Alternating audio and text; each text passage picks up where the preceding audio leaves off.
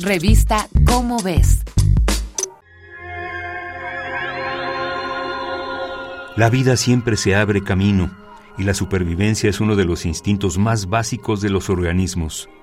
Así, cuando una amenaza aparece, lo común es adaptarse y sobreponerse a ella. Cuando la humanidad comprendió que muchas de las enfermedades que antes amenazaban nuestra vida eran causadas por microorganismos, creamos medicinas para combatirlos.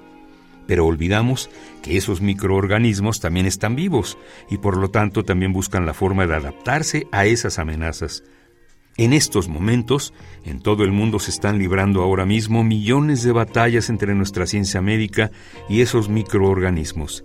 Y lamentablemente, estos nos están tomando ventaja a ritmo muy acelerado.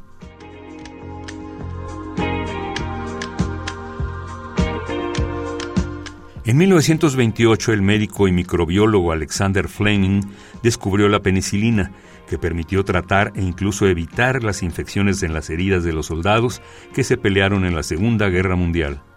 Pero Fleming lanzó una advertencia sobre su descubrimiento.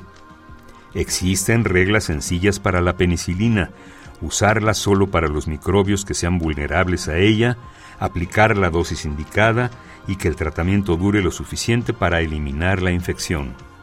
Fleming ya se había anticipado a que un uso excesivo de antibióticos podría provocar que las bacterias se volvieran más resistentes a ellos, y tenía toda la razón.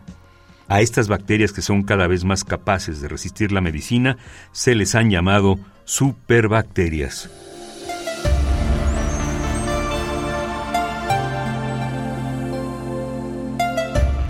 El problema es que el uso de los antibióticos se ha generalizado tanto que le estamos regalando a las bacterias la fórmula para sobrevivir a ellos.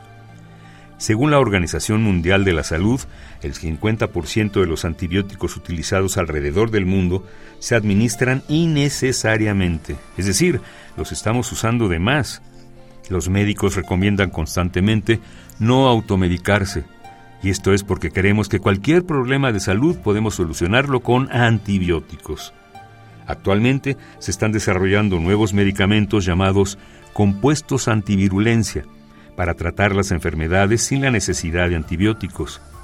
Entre ellos están los inhibidores de los sistemas de comunicación bacteriana, los inhibidores de la formación directa de biopelículas y los compuestos derivados de plantas.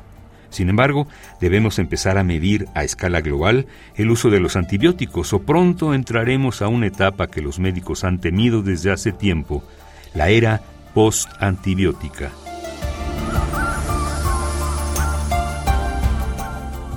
Esta es una coproducción de Radio UNAM y la Dirección General de Divulgación de la Ciencia de la UNAM, basada en el artículo Una carrera sin fin, de Ixchel Yureimi Cedillo Torres y José Antonio Ibarra García.